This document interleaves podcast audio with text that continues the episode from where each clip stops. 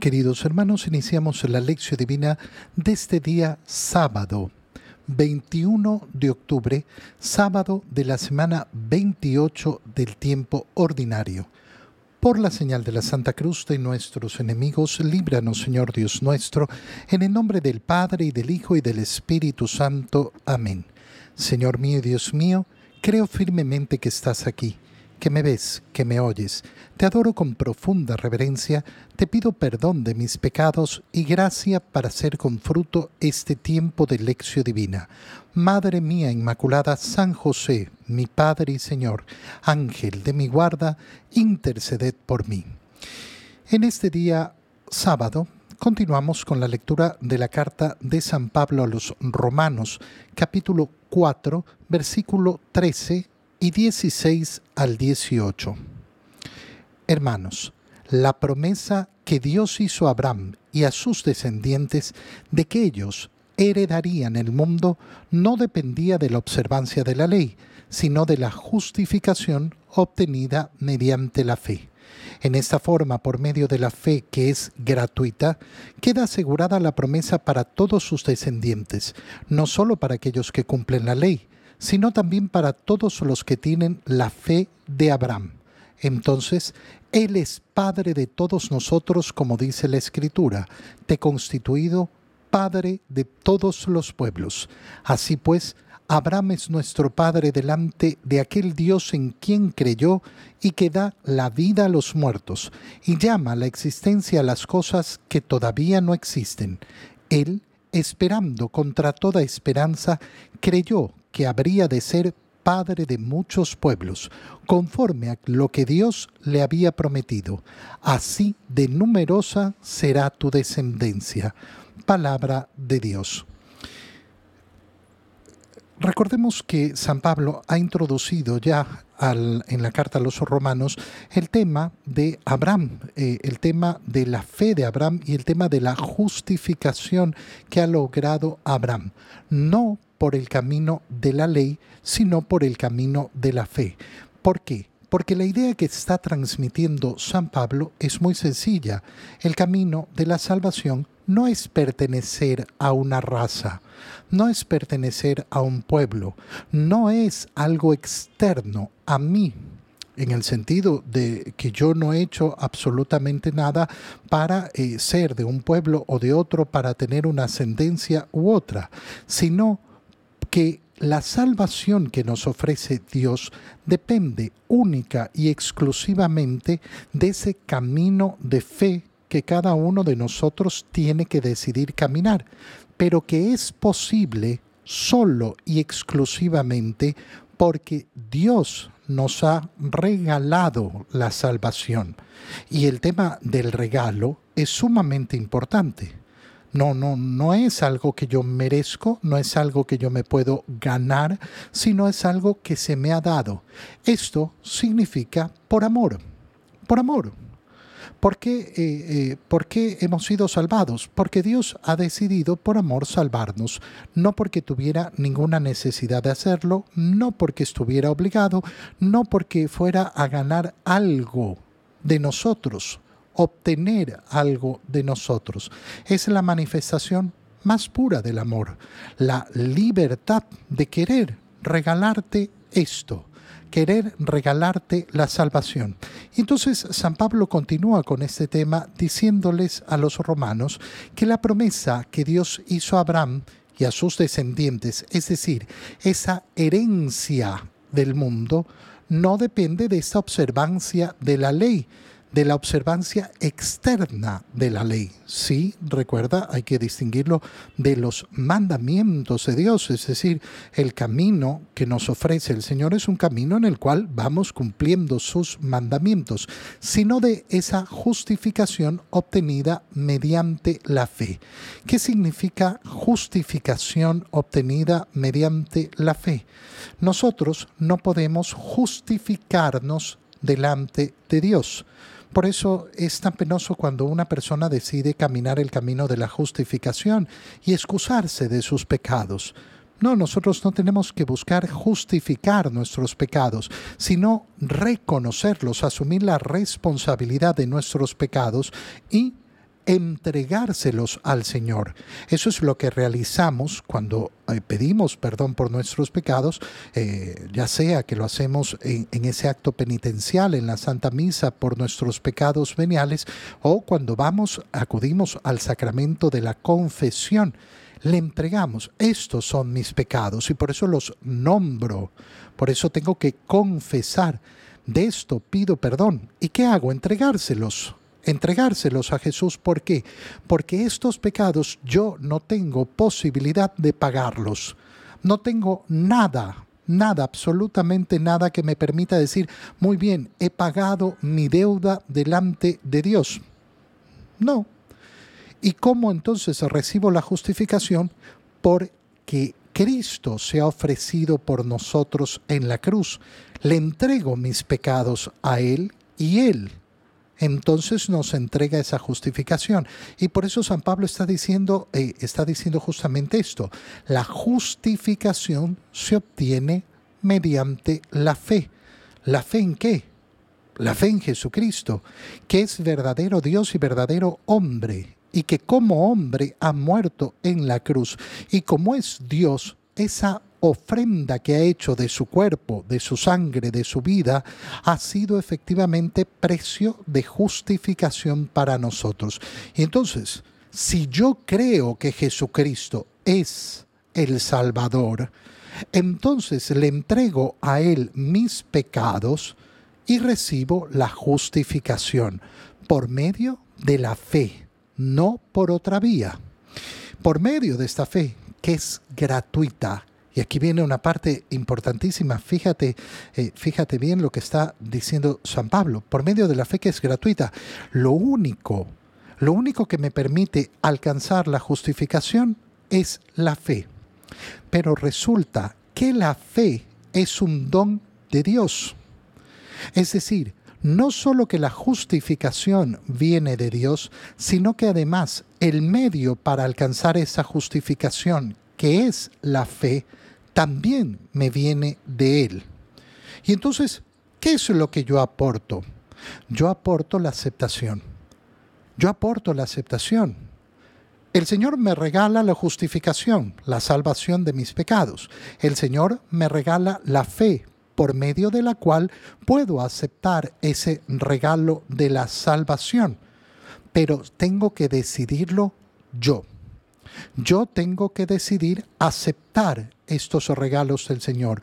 Yo tengo que decidir utilizarlos. Dios no me va a obligar jamás.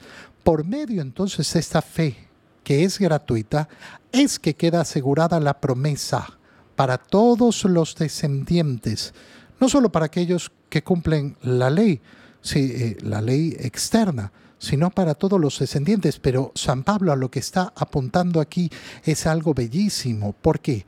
Porque está apuntando a decirnos que nosotros aunque no pertenezcamos al pueblo de Israel, aunque no pertenezcamos a la descendencia de Abraham, aunque, aunque nuestra sangre no esté ligada de esa manera a Abraham, eh, nosotros también vamos a tener a Abraham como padre. ¿Por qué? Porque lo más importante no es la participación en la sangre de Abraham, sino la participación en la fe de Abraham, que esa es la que lleva a la justificación. Y por eso lo dice con claridad. Entonces Él es Padre de todos nosotros. Te he constituido Padre de todos los pueblos. Esta es una frase que utilizamos en la Santa Misa, en la Plegaria Eucarística 1, cuando mencionamos a Abraham, Padre, eh, Padre de todos en la fe. Yo reconozco eh, como católico a Abraham como padre. Ah, pero yo, yo no soy judío, no importa. ¿Por qué? Porque lo que yo veo en Abraham es justamente cómo a través del camino de la fe me mostró lo que significa la confianza en Dios y ese camino de la fe es el que conduce a la salvación. Abraham es nuestro Padre delante de aquel Dios en quien creyó y que da la vida a los muertos. ¿Por qué la fe de Abraham es ejemplo para nosotros? Muy sencillo, porque Abraham dejó su tierra confiando en la palabra del Señor. porque Abraham cumplió lo que el Señor le pedía, porque fue paciente. A pesar de que le había prometido una, eh, una descendencia que no llegaba, eh, Abraham mantuvo firme su confianza en el Señor. Y cuando llegó la descendencia, Abraham estuvo dispuesto cuando se lo pidió el Señor a ofrecérsela, creyendo en él creyendo que a pesar de que a los ojos humanos parecía imposible que se cumpliera la promesa, parecía imposible que un hombre viejo, una mujer vieja tuvieran un hijo, parecía imposible que después de haber tenido este hijo en la vejez, lo ofreciera en sacrificio a Dios y que aún así la promesa de Dios de una descendencia incontable se cumpliera. Pero Abraham creyó creyó a pesar de todo y entonces nos muestra efectivamente ese camino al cual nos invita el Señor, el camino de la fe que nos conduce a la salvación. En el Evangelio, leemos el Evangelio de San Lucas, capítulo 12, versículos 8 al 12. En aquel tiempo Jesús dijo a sus discípulos, yo les aseguro que a todo aquel que me reconozca abiertamente ante los hombres, lo reconocerá abiertamente el Hijo del Hombre ante los ángeles de Dios. Pero aquel que me niegue ante los hombres, yo lo negaré ante los ángeles de Dios. A todo aquel que diga una palabra contra el Hijo del Hombre, se le perdonará. Pero aquel que blasfeme contra el Espíritu Santo, no se le perdonará. Cuando los lleven a las sinagogas y ante los jueces y autoridades, no se preocupen de cómo se van a defender o qué van a decir, porque el Espíritu Santo les enseñará en aquel momento lo que convenga decir. Palabra del Señor. Contextualicemos un poquito el Evangelio que acabamos de leer. Y San Lucas nos ha presentado a Jesús hablando con los somos sacerdotes, con los fariseos, con los doctores de la ley y hablando con eh, mucha claridad y mucha fuerza. Ellos, delante de lo que el Señor les ha dicho, han eh, atacado al Señor buscando con qué, eh, con qué acusarlo, buscando cómo ponerlo, cómo ponerle trampas para poderlo acusar. La gente eh, leíamos ayer, se acumula, se apiña alrededor eh, de Jesús y sus discípulos. Y entonces empieza este discurso de Jesús a sus discípulos, diciéndoles atentos, atentos con la hipocresía, y comienza a mostrar un camino de liberación precioso, porque les dice, miren, no anden temiendo a los que les pueden quitar la vida teman al que después de muertos los puede conducir o a la condenación o a la salvación. Es decir, nos está diciendo el Señor, libérense del juicio del mundo, porque el único juicio que importa es el juicio de Dios. Está diciéndole a los discípulos, no teman, confíen en el Señor, no anden preocupados de, ay, es que andan hablando mal de mí, andan diciendo, ustedes tienen la obligación de predicar el Evangelio, no teman. Y en esa línea continúa su discurso y les dice, yo les aseguro que todo aquel que me reconozca abiertamente ante los hombres, yo lo reconoceré abiertamente ante los ángeles de Dios. Qué preciosas palabras son estas. ¿Por qué? Porque al final del día, ¿qué quiero ganar yo?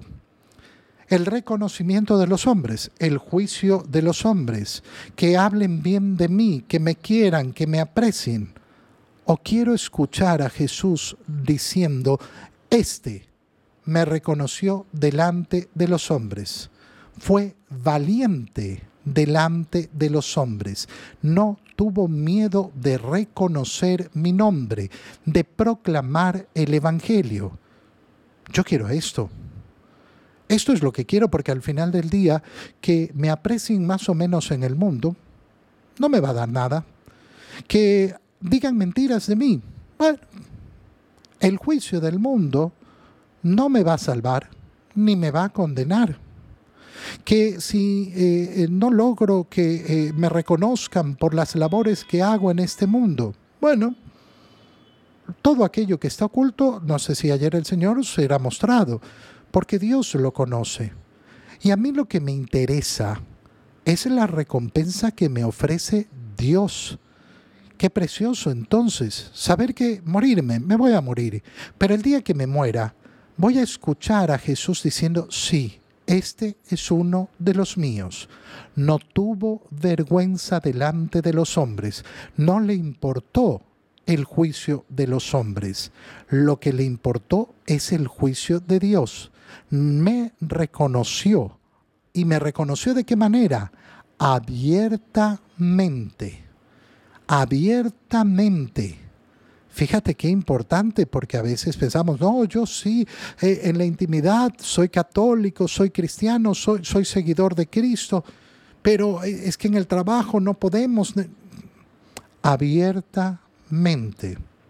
Yo, delante de todos, tengo que mostrarme abiertamente como seguidor de Cristo, nunca ocultarlo de ninguna manera.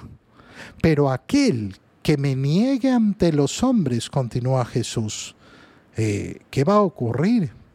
Yo lo negaré ante los ángeles de Dios.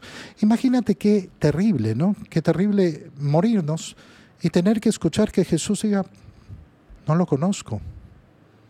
No, yo no lo, no, yo soy bautizado, yo iba a la iglesia, yo hice no sé qué, yo hice, no lo conozco. No, no lo conozco. Porque al final del día esto es el motivo de condenación, el rechazo a Dios. Fíjate por qué es tan importante que tengamos ciertas acciones públicas que manifiesten nuestra fe, que pueden ser, lógicamente, em, en la calle, pueden ser eh, en, en, la familia, pueden ser en cualquier lugar, pero el asistir a misa el domingo es la primera acción pública que yo realizo. ¿Por qué estás tú aquí en esta iglesia? Porque yo creo. Porque yo creo. Piensa, por ejemplo, el testimonio que significa ponerme en la fila de confesión. No, yo estoy aquí para confesarme. Sí, pero resulta que tu presencia en esa fila es un testimonio de que crees en la misericordia de Dios. Pero en cambio, si una persona, no, a mí me da vergüenza ponerme en la fila de confesión porque, ¿qué van a pensar de mí? Ah, bueno, te da vergüenza reconocer que Dios es misericordioso y que te ofrece el perdón. Te da vergüenza reconocer que, que somos pecadores. Sí, soy pecador. Y pido perdón. Y lucho para salir del pecado. Fíjate por eso cómo continúa el Señor. A todo aquel que diga una palabra contra el Hijo del Hombre, se le perdonará. ¿Qué está diciendo, mira, habrán muchos que hablen en contra de Jesús. Si ese no es el acto de rechazo propio. Pero en cambio, aquel que blasfeme contra el Espíritu Santo, no se le perdonará. ¿Qué significa blasfemar contra el Espíritu Santo? Significa no confiar en la misericordia de Dios, no confiar en la gracia de Dios. Si una persona dice, eh, oh, oh, este, este, este hombre no tiene perdón de Dios, listo, has blasfemado en contra del Espíritu Santo. Has blasfemado en contra del Espíritu Santo. Estás diciendo que hay un ser humano que no puede alcanzar el perdón de Dios, no porque Dios lo haya decidido, sino porque tú lo crees, porque no crees en la misericordia de Dios. Yo no sé si ese hombre va a pedir perdón o no va a pedir perdón, si se va a arrepentir de sus pecados. Pero si pide perdón de sus pecados, yo tengo fe absoluta de que Dios lo va a perdonar. Imagínate a nivel personal, como escuchamos muchas veces. No, es que yo he hecho tanto mal que eh, no tengo perdón de Dios. Listo, entonces blasfemaste. Blasfemaste en contra de la gracia del Espíritu Santo, en contra de la acción del Espíritu Santo. Es decir, estás negando la capacidad salvadora de Dios. Estás negando la salvación que se nos ofrece por la acción del Espíritu Santo. Qué tremendo es esto, porque nos hace recapacitar verdaderamente sobre, lo que significa ese camino en el Señor, ese rechazo que muchos hacen, muchos, muchos hacen, muchos que no creen en la confesión, muchos que no buscan la confesión. Y entonces, ¿qué están diciendo? No creo en la salvación. Muchos que a pesar de ir a misa, no se preocupan por llevar una vida de comunión y no comulgan en años. Bueno, yo no creo en la salvación, estoy rechazando al Salvador que me dijo toma y come. Y por eso el Señor termina diciéndoles, miren, cuando los lleven ante las sinagogas, ante los jueces, no se preocupen de su defensa, confíen en el Espíritu Santo, tengan confianza en la acción salvadora, en la gracia santificadora, en ese movimiento del alma que nos da el Espíritu Santo. Te doy gracias, Dios mío, por los buenos propósitos, afectos e inspiraciones que me has comunicado en este tiempo de lección divina. Te pido ayuda para ponerlos por obra. Madre mía Inmaculada, San José, mi Padre y Señor, Ángel de mi guarda, interceded por mí. María, Madre de la Iglesia, ruega por nosotros. Queridos hermanos, os reciban mi bendición en este día, en el nombre del Padre, y del Hijo, y del Espíritu Santo. Amén. Muy feliz día para todos.